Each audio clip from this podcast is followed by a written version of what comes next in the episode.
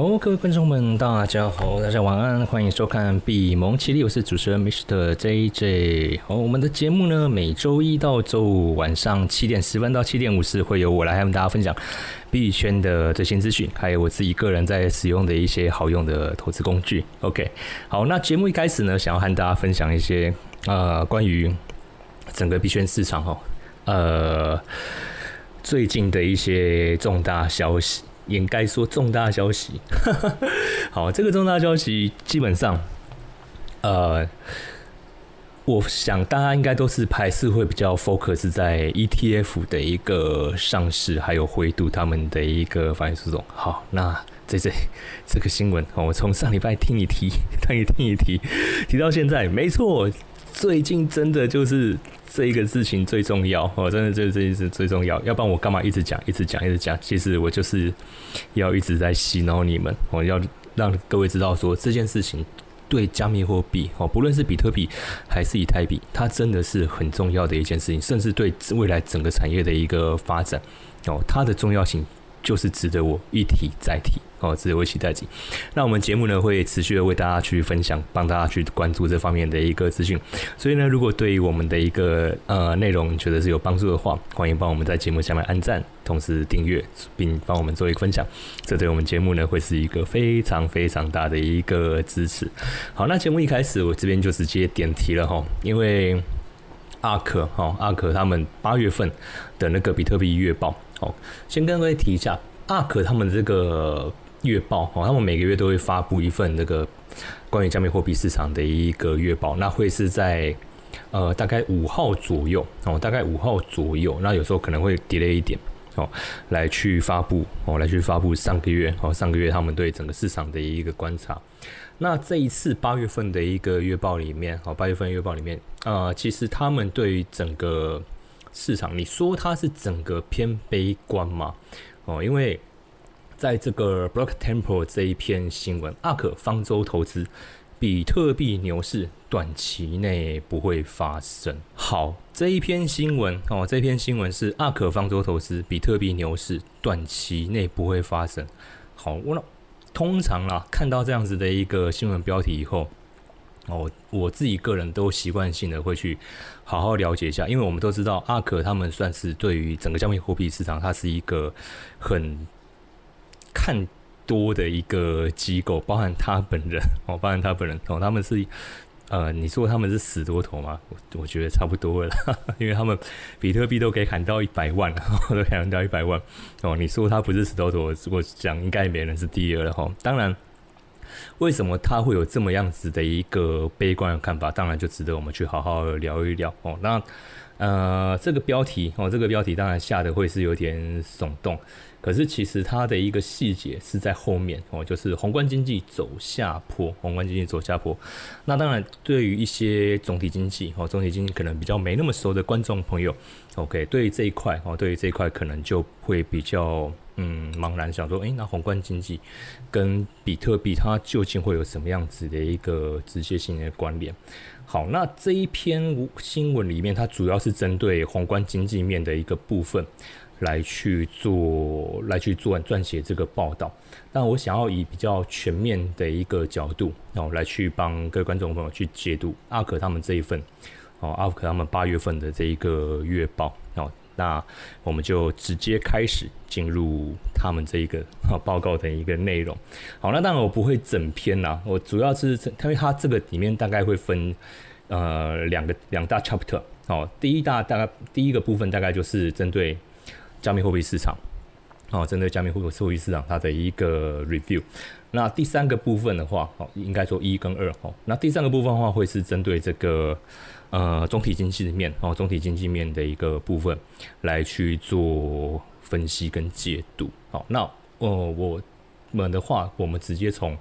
第二个部分，哦，volatility returns，哦这个部分来和大家，哦，来和大家做一个讨论。OK，我们来看一下哈，呃，我先做结论，就这份报告我自己看完以后，其实阿克他们对于加密货币市场并没有说很悲观，哦，他们其实算是一个中性偏多的一个态度在看待。那里面包含几个点哦，里面包含几个点，他在这份报告里面有提到。但是对于呃总体经济的部分哦，总体经济的部分，他们确实是没有那么的一个乐观。OK，所以呃那篇新闻报道哦，那篇新闻报道，如果说啊你是针对关于总体经济面这一块哦，从这个切角来去判读它的话。OK，那你大概可以理就可以理去理解说他这边他那篇报道想要传达的一个内容。但是如果你是纯粹就呃加密货币买卖者投资者的一个角度来去看的话，你就会看觉得说，嗯，哦，就是问号问号问号。OK，好，我们先看一下哈，volatility volatility return 这个 chap 啊这个 section 里面。呃，阿可他们在关于加密货币市场哦，八月份他们是怎么样去看待整个市场？首先，第一个哦，就是关于这个比特币哦，比特币它跌破两百周的一个平移动平均线哦，那这个算是一个很长很 一个比较 long term 的，算是一个比较 long term 的一个平均线哦，比较 long term 的一个平均线，因为现在目前这个呃 moving average 的位置大概是在。呃，二七五八零的位置，那我们知道比特币这上个礼拜就掉掉两万五了嘛，哦，掉到两万五，所以它等于是跌破这样子的一个长期均线，哦，跌破这样的一个长期均线。那现在他们认为说，就是现在比特币如果你要看下一档支撑的话，大概就是在两万零三百这个位置，哦，这个是阿克他们的一个看法。所以对于比特币它的一个技术面的一个结构，我们可以看到这边有一个 X View，哦，他们的一个看法是属于比较。那个 natural 中性啊，nature 中性的一个看法哦，比较中性的一个看法。那我们接着再往下来哦，OK。但是呢，哦，但是呢，呃，接下来这一份哦，这个是 GBTC，也就是灰度基金啊，灰度基金他们的一个呃，跟 SEC 哦，在增值 ETF 转转 ETF 这件事情哦，转 ETF 这他们阿可。对这件事情算是一个比较乐观，然后比较乐观的看法。然后因为在八月二十九号，然后八月二十九号的时候，整个然后 GBTC 他们的一个裁定哦，有一个比较正向的一个，就是法院啊，对于 GBTC 转向 ETF，法院这边是有一个比较正面的一个判决了嘛。OK，所以呃，我们也可以看到，就是在判决那天哦，整个 GBTC 它本来是折价，其实现在还是折价。它折价负二十四开始收敛哦，跑到负十八这一块哦，跑到这一块，那这个他们认为是对整个市场算是一个比较有利。那我之前我有分享过我对这件事情的观点，就是基本上 GPTC 它这个判例哦，在美国法律界的判例，如果能够整个成立下来的话哦，成立下来的话，对未来不管是阿克还是贝莱德这些华尔街的传统资产管理公司，他们要推 ETF。的那个审啊的那个上市就会比较顺利哦，就会比较顺利。OK，所以其实很多呃很多人在呃很多人意思就是 那些华尔街机构还有币圈的那些有话语量的哦，那叫很多人哦，他们的看法就是你比特币或是以以太币加密货币的 ETF 如果要上市的话，GBTC 他们这个胜诉而且确定转成 ETF 这件事。就是敲定以后，那他们的那个审核会通过几率就很高，很高，很高，很高。OK，所以这件事情在币圈哦，在币圈的一些比较资深的呃投资人或玩家来说，这个是非常重要的一件事情哦。那当然，现在还是正在进行式哦，还正在正正在进行式哦。上次的那个判决就是八月份那个判决，只是说有一个对 GPTC 灰度他们比较有利的一个结果。哦，但还没有说 OK，你就转吧。哦，还没，哦，还没，哦，还没。OK，所以这个还是要继续观察。哈，我们还是要继续观察。但是至少阿可他们认为，他们对这件事情是蛮乐观在看待。OK，好，那再来这一个部分的话，这个同样是一个比较偏技术面的一个内容。哦，就是阿可他们自己跟那个呃 Gas Not 哦，他们有呃合呃合作去开发一个。就是技术指标哦，技术指标的一个项目，OK，就是他们去统计说，比特币它的一个链上均值哦，链上均值，那在八月份的时候触及到二九六零八好，那链上平均值它在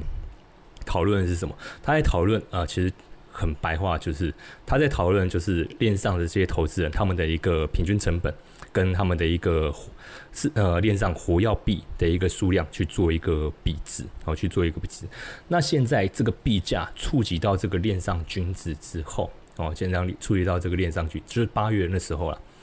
因为八月中旬，八月中旬比特币有一度冲到两万九嘛，哦，冲到两万九，但但是。呃，呃，就是无功而返，无功而返就被打打下来了。OK，所以他们认为现在二九六零八这个位置，哦，这个位置，哦，对这个币价整个币价来说，算是一个蛮重的一个压力，哦，蛮重的一个压力。所以其实，呃，就技术面来看啊，呼应前面它那个啊跌破两那个两百做的一个平均线之后，现在阿克他们对于整个。币价他的一个看法都是属于一个比较中立哦，比较中立，就是他认为虽然说可能会有一些比较弱势的表现，但是再往下的空间哦，再往下的空间相对来说是有限，因为其实目前两万五到他预期的那个前面有这边有讲嘛，二零三零零这个地方其实五千点五千点左右的空间呢，五千五千美元左右的空间呢，相对来说嗯没有很大，好没有很大，OK。好，所以就技术面的话，哦，我们可以看到，其实阿克他们对于整个币价走势就是保持一个观望，哦，保持一个观望的一个态度。好，然后这个是呃那个呃持有成本，哦，持有成本就是链上投资人他们的一个比特币持有成本的部分，哦，呃，基本上，哦，基本上这一个资本啊，sorry。资本流出的部分，哦，资本流出的部分不是只有成本，sorry，更正一下，哦，这个是这个比特币链上的这个资本流出的一个状况。那我们可以看到，哦，就在图表这个部分，哦，图表这个部分，我颜色稍微 change 一下，哈，呃，二三年，哦，二三年的第一季的时候，整个红色这个就是流出资本，哦，就是那个做档的部分，哦，整个做档是来到。最低点哦，就是今年低点，几乎是比二零一二年的时候还要低了哦。不，sorry，就是只差比二零一二年哦，只差比二零一二年的时候低而已哦。因为跟前几次的空头比起来，它是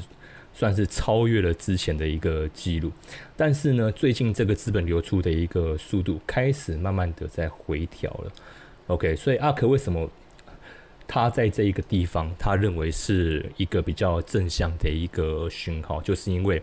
Bitcoin 的链上资本流出的那个速度已经足底哦，已经足底，开始慢慢在收敛，哦，开始慢慢的收在收敛了。OK，所以这他认为这个是对接下来市场的一个发展是一个比较正向的一个现象。OK，好，然后呢，这个是呃 Future 哦，那个比特币期货哦，比特币期货它的一个呃进步位的变化哦。那比特币期货的话，诶，它这个图 好哦，它这个图其实看的有点那个，但是呃，总结来说啦，就是就是近呃八月份他们看到比特币期货是有一个进多，但是有一个下滑的一个状态。我觉得我开另外一个图来辅助给大家看一下好了，大家可能会比较清楚一点。好，呃，N T 平方这边哈，它有一个比特币充盈线筹码。哦，就是我们看到，就近六个月有没有？哦，近六个月，我们可以发现到，哈，就是 Bitcoin 他们的比特币期货的聪明钱筹码，它的那个进多单，哦，进多单，在最近几周确实是有一个从高档区哦开始往下回调，哦，高档区往下回调，所以在这个部分的话，哦，在这个部分的话，它算是一个比较，呃，比较不利，对比比特币后面的话，会是一个比较不利的一个。状态了哦，但是 哈克他们对于这点来说，他们认为是一个还是正向，因为他们觉得说这个就是短期的一个情绪型的一个回调。OK，好，那这个部分的话，我个人就是会比较呃比较嗯，就是我的看法了。我我我可能就比较没有这么支持他们这这个观点了。OK，好，然后。最后一个就是关于这个链上的部分哦，就是关于。呃，加密货币市场这部分的一个观察，最后一个部分就是呃稳定币的一个流动性啊，稳定币的一个流动性。他们观察到说，稳定币的一个流动性目前是持续的一个下滑哦，持续的下滑。那是从大概一千哦一千六百亿下滑到说有这个花太大哦，大概一千六百亿下滑到一千两百亿了哦，下滑到一千两百亿。好，那这是什么意思？我这是什么意思？因为我们都知道，稳定币它是用来作为法币跟啊，Bitcoin 还有 Ether 哦，就是比特币、比特币跟以太币它的一个交换媒介哦，就是我要用法币去兑换比特币或是以太币之前，我要先有稳定币嘛？那我就是先用法币换稳定币。可是现在这个稳定币的一个流动性。哦，开始下降，哦，开始下降，这意味着，哦，这意味着，呃，市场上对稳定币、稳定币的一个需求没那么多。那为什么对稳定币的需求没那么多？因为我暂时还没有要进场，我还没有打算去买比特币，或者我当但还没有去打算去买以太币啊，哦，所以我当然不需要，我当然不需要那么多的一个稳定币。OK，所以这个部分，哦，这个部分稳定币的一个市场流动性往下降，通常也是代表就是。整个市场哦，加密货币市场，它的一个行情是一个比较冷淡的一个状态啊。其实大家把它想想，就是台股的这个交易量往上掉，同样的概念啊，同样的概念就是本来一天哦的那个成交量大概四千多亿哦，然后突然给你掉到三千亿，然后掉到两千亿哦，大概就是这种概念。它稳定币大概就是可以用来用这样子的一个概念来去啊来去来去诠释它哦，所以。现在加密货币市场就是很冷嘛，哦，很冷啊。其实，呃，我们都知道了，就是有持续在币圈里面哦，有持续在币圈里面的同行们都知道哦，观众或者观众朋友们，你们都知道，其实现在市场真的就是很冷哦，就是很冷淡哦。所以这个也是我待会节目后当中想要跟大家分享啊，这么冷淡的行情 哦，这么冷淡行情，你们除了可以用我上礼拜分享的那个抄底抄底宝，就是反正我。是长期想要去持有一个加密货币，我可以用草地宝来去啊，来去来去逢低承接一些币种。那或者是说，哎，我可不可以用一些嗯比较短线的策略去做一些小价啊，去做一些加差？这个是待会节目后半段我想要跟大家分享的一个内容。好，那阿克的部分哦，阿克的部分，呃，关于加密货币市场它的一个。观点哦，大概是到这个地方，所以我们整个很快的来 review 一下哦，就是一二三四五六，好，在他六个观察的一个市场指标里面，OK，三个他认为是一个比较正向，三个是他认为比较中性，所以。就从加密货币的一个市场观察来说，其实阿克他们还是属于站在一个中性偏多、中立偏多的一个态度哦，态度来去来去评估整个市场。好，可是，在总体经济里面哦，就是实体经济，就是整个全球大环境的全球的一个经济大环境的一个的一个状态。呃，八月份阿克他们的一个看法相对来说就比较。没那么乐观哦，比较没那么乐观哦。为什么？哦，首先第一个，好，第一个，这一个是呃 GDP 跟 GDI 哦，GDP 跟 GDI，美国 GDP 跟 GDI 的一个比值，哦，它的一个比值。那这几年哦，这应该这么说，我们可以看一下，呃，就是今年呢，这个比值拉大哦，这个比值拉大。哦，这个比值拉大，那这个比值拉大通常代表什么意思？呃，就经济学他经济学家他们的一个观点哦，当然我不是经济学家，我干嘛自己抛嘞？奇怪。好，回过头来，就是就经济学学家他们的一个观点来说了，嗯，GDP 跟 GDP 哦，国民国内生产毛额跟 GDI 国内生产收入。照理来说，这两个的比值差异不能太大。为什么？因为一个代表的哦，就是整个国家哦，整个经济体哦，整个经济体它所提供的这些生产服务哦好生产服务所产生的这些价值。那 GDI 所代表什么？因为它叫国内生产收入嘛，所以具体来说就是整个经济它的一个综合收入哦，综合收入。那现在你比值拉大哦，你整个比值拉大代表什么意思？哦，代表说你的那个收入跟你所提供的服务不成比例啊，哦，不成比例啊。那通常这样子的一个状况。对于之后经济的一个走势哦，他们认为是一个比较不利的一个不利的一个现象。OK，所以我这边我们可以看到阿克他的一个判断是一个比较啊悲观的一个哦，比较悲观的一个判断。OK，好，第一个一看马上就是一个比较悲观的。好，然后接下来哦，继续哇，又是悲观。哦，红色这个。a x View 这个红，如果是红色的话，这个就是不要 rich 的话，这是比较悲观的哈，比较悲观的哦。它这边还有分颜色，还蛮有趣的。好，再来就是呃，联邦基准利率哦，就美国联邦基准利率跟自然利率哦，跟自然利率哦，它的一个对比哦。呃，这张图我们可以从这张图来看一下，黑色的线哦是联邦基准利率。绿色的是 natural rate，是吧？就是自然利率啊，自然利率。那其实这个图很明显，它要阿克要告诉我们一件事情：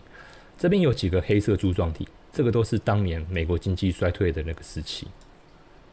好，包含七零年代、八零年代，好，还有九零年代，还有两千年，还有这个大概差差不多是零八年，然后还有这个 COVID nineteen，哦，呃，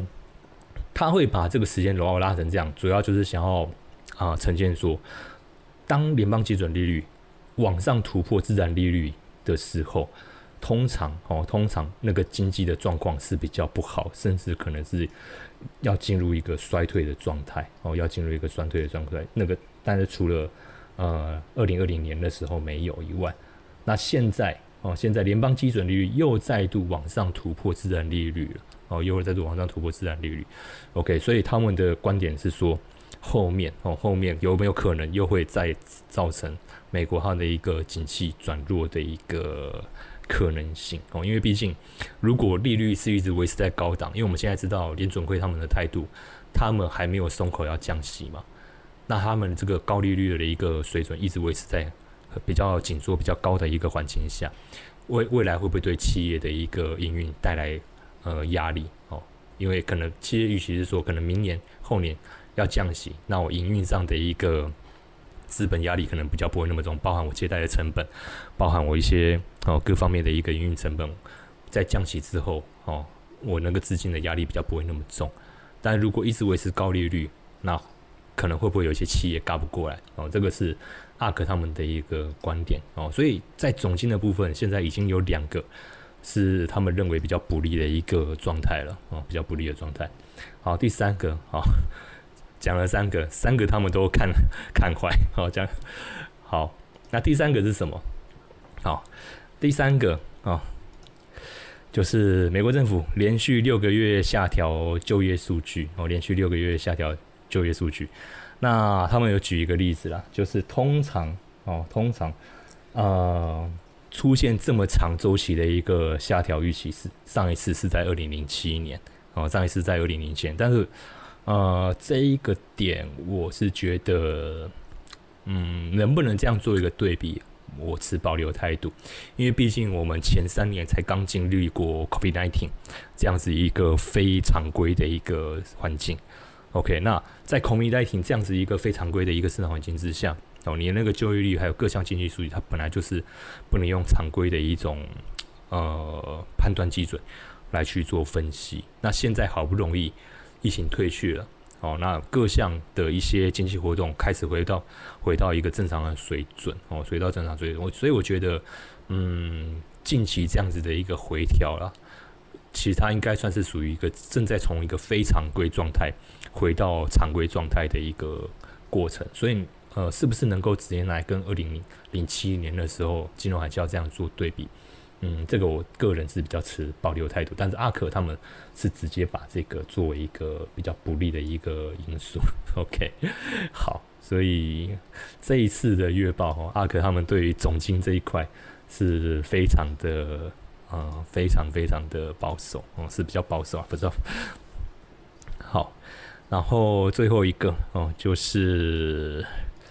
关于这个通缩的问题了，还有消消费跟通缩的问题。嗯，呃，这份资料哈，是阿克他们引用了这个 Jason Red Book 哦，就是红皮书同店零售销售指数它的一个数据。哦，那这个数据指出，八月份哦，整个它的一个销售总额出现了呃十二个月以来的一个首次反弹。好，那这不是很好吗？哦，呃，no，在他们的呃判读来说，这代表通膨就又又又又往上走。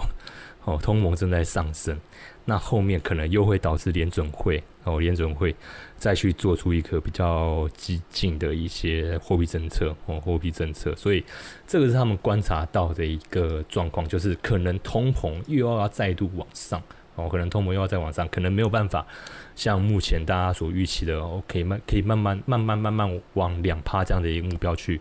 逐步的放缓哦，就是他们觉得这个部分有可能。会再导致美国之后的一个通膨再度升温哦，这这是一个风险，所以他们觉得，呃，这一块哦，这一块也是一个比较不利。但是，嗯，这一个部分他们的观点相对来说就是属于比较中立的哦，属于比较中立的哦的一个观点了。OK，好，所以就总金的部分哦，就总金的部分，OK，我们发现到总共几个一二三四。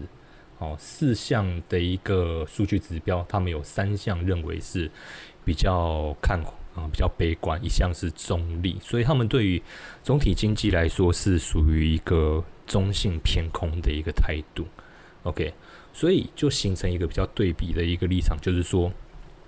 我在加密货币市场，我看的是一个比较正向的，我看的是一个比较，我我是保持一个比较正向的态度。啊，但是对于总经活动，我确实保持一个比较嗯悲观的态度，哦悲悲观态度，所以才会造成这一篇新闻报道，哦就是让阿格认为那个比特币的一个牛市不会那么快的一个到来。好，那就我自己的一个解读啦，哦就我自己的个人解读，啊这份报告对我意思意义来说，他会去要提我提我去提防关于一些总体经济面的一些风险。那可能会对传统金融，包含股市，哦，包含汇率，包含大宗商品这部分传统金融，他们的一个市场波动，哦，他们的一个市场波动有可能会放大，哦，这是对我来说算是一方面的一个警讯。那对于那些机构交易人，哦，交易员或者或是那些经经经营性的人来说，会不会也是一份警讯？我相信他们的一个资料。更全面，因为他们不会只看阿，他们不会只有手上不会只有阿克的一个报告，他们手上还会有各家他们的一个计划，甚至他们有自己研究员的一个报告。OK，好，那嗯，他这样子，那这样子的一个结果，它跟加密货币市场的一个连接是什么？因为现在加密货币市场，哦，以比特币跟以太坊，它的一个价格的一个反应，基本上。还是以信讯息面为主哦，它并不像股票市场，它有一些产业上的一个基本面可以去做一个很强力的支撑。好，那今天如果说传统金融那边它的一个状况不好哦，它的一个状况不好，那肯定资金对于风险性资产哦，资金对风险性资产，它一定就会用比较保守的态度来去做操作哦，来去做操作哦，可能过去哦，可能过去。它有放四成的一个资金比重在加密货币这边，但是因为未来可能因为宏观总体经济面哦，总体经济面的一些市场风险，它可能在加密货币这边的那个资金比重，它就会把它调降，可能从原本的四成调降成三成甚至两成。OK，那这样子的话，就有可能会导致说加密货币市场它的一个价格哦，它的一个走势波动哦，也会开始放大哦，也会开始放大。OK。好，所以这一个部分哦，这一份报告，我觉得它是，我觉得它它这一份报告算是可以帮让让我们做一个这方面的一个提醒哦，让我们做这方面的一个提醒。好，好，那至于总体经济未来是不是真的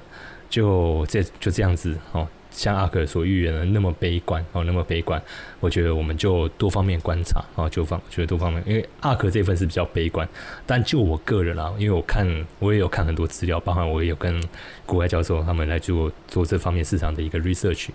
呃，其实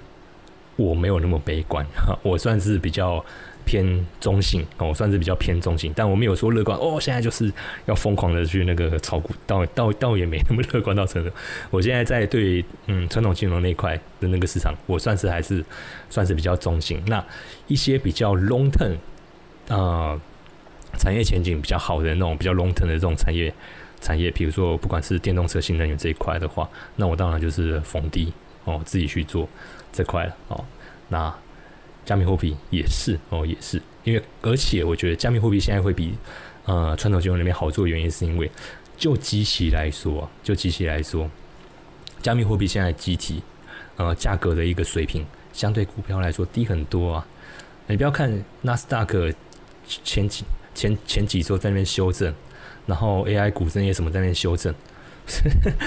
那个加密货币早就已经不知道修正到修正到没没没没地方，就是就是它已经是趴在地板上，加密货已经是趴在地板上，所以我怎么我怎么样布局，我都是做处在一个比较有利的一个水准。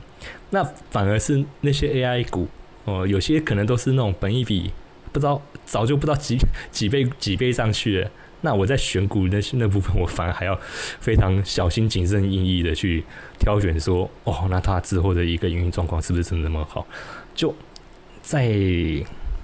在在在在在做这方面的一个思维来说的话，我觉得现在加密货币对我来说会比较好做，我会比较好做，因为都在都在低档区，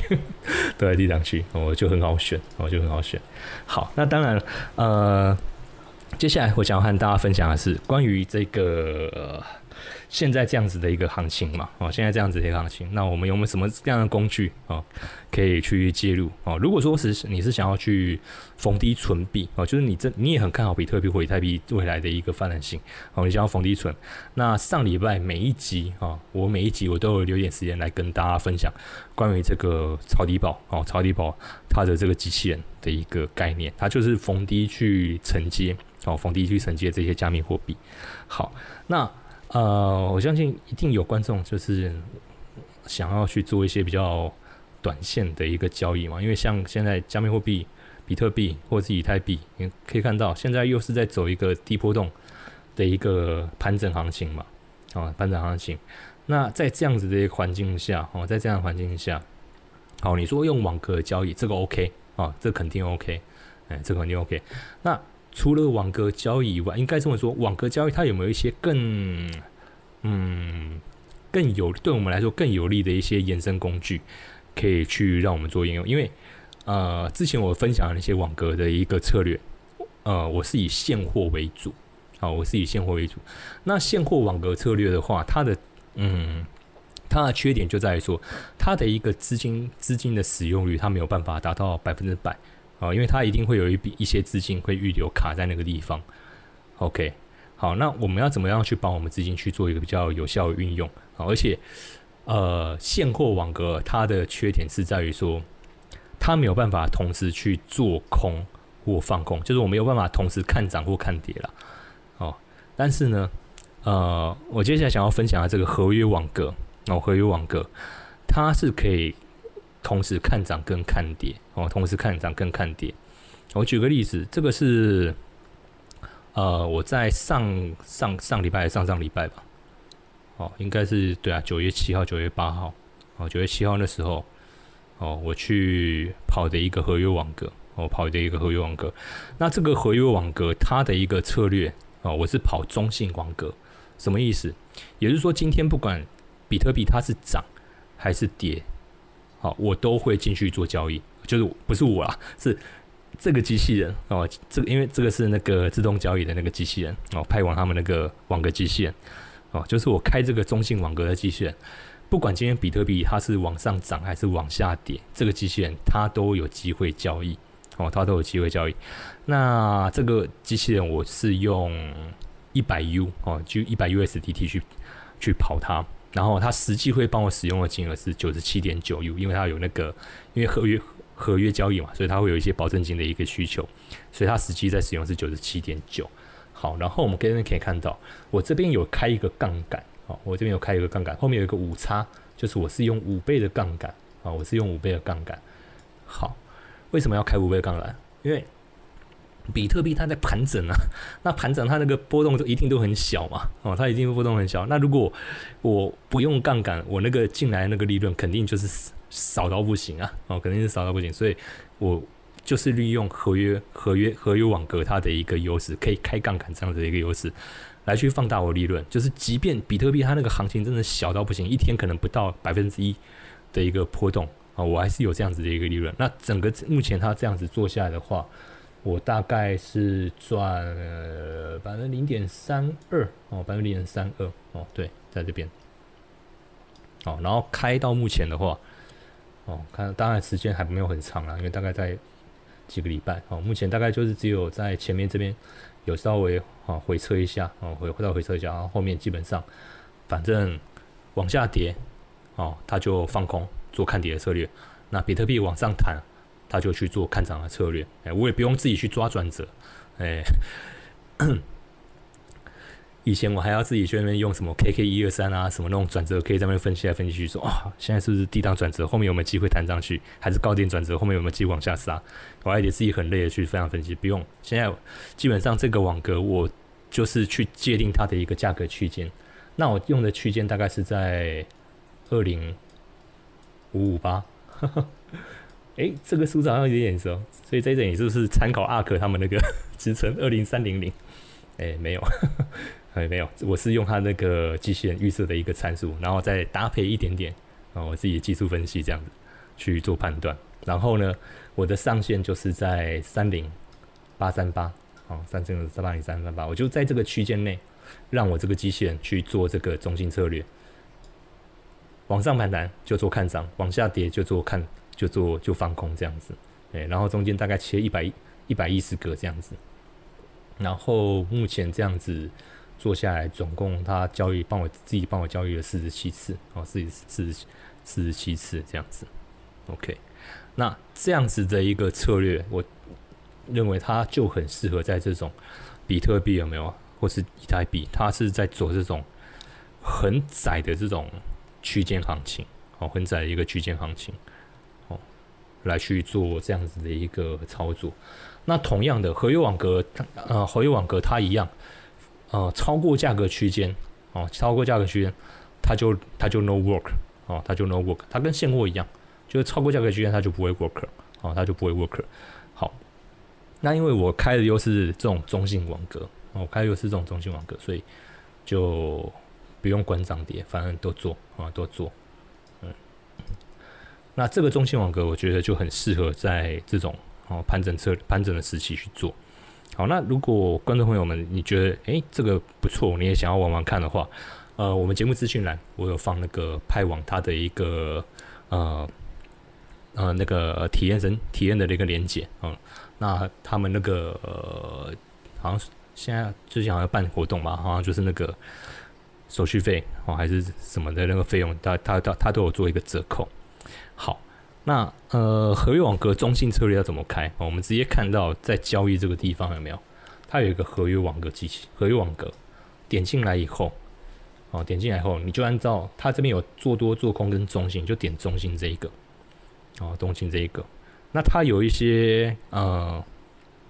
五倍、十倍、十五倍的给各位去选，那你就依照你自己你想要做这件这个策略它的一个记忆度。坦白讲，横盘整理这个。基本上不用太做，不用做太积极啊。反正我们就是想要在这段时间去加减赚一个利润。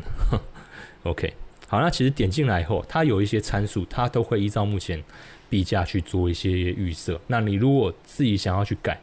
都可以改。好，那如果你不想改，你自己算过，你觉得这些参数是 OK 的哦。比如说包含它那个价格网格范围啊，还有这个每一格的利润啊，你觉得这个是 OK 的话。哦，那剩下就是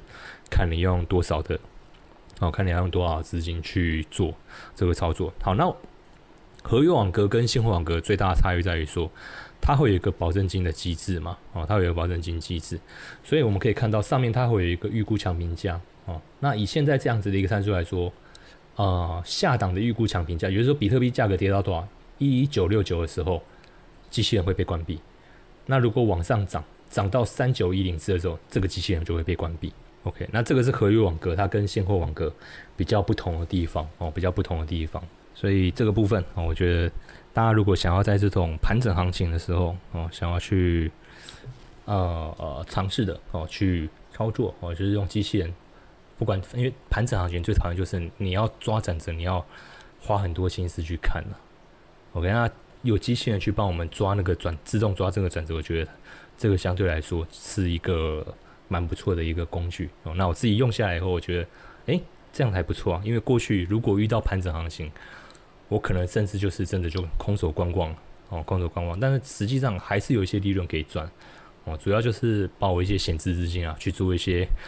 有效的一个运用。OK，那这样跑下来也也小赚一些哦，我自己赚的还还蛮满意的哦。那就看说后面什么时候会有那种大行情出来哦，那我再把我那个天地单还有那个无线网格的机器人再把它加进去，去扩大我的一个利润。OK，好，那这个就是今天节目中哦，我想要和各位观众朋友们分享的一个内容。那如果喜欢我们的一个内容的话啊，记得。帮我按赞订阅哦，同时可以帮我做一个分享哦。那感谢各位的一个支持。那呃，这个课哦，这个课呃，是我要回馈给我们的观众粉丝朋友们的加密货币全天候策略。那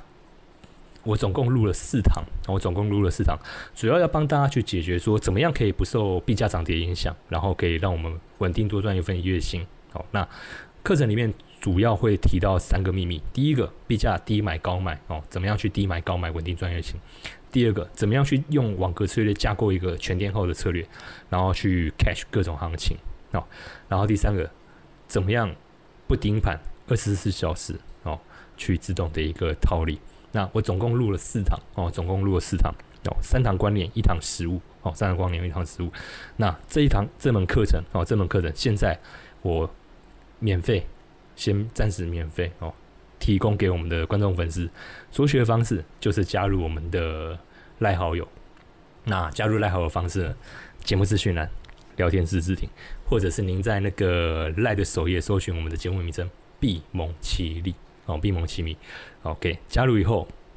你就可以在那个赖群的那个记事本里面，或者是留意一下我每 我定期发的那个讯息，OK，你就可以去填写那个课程申请哦，课程申请的资料。哦，OK，那后面我们就会把课程发给你，你就可以免费取得价值八千八的这个比特币全年化策略，OK，好，那我们节目今天就到这边告一段落，我们明天同一时间现场见，谢谢大家。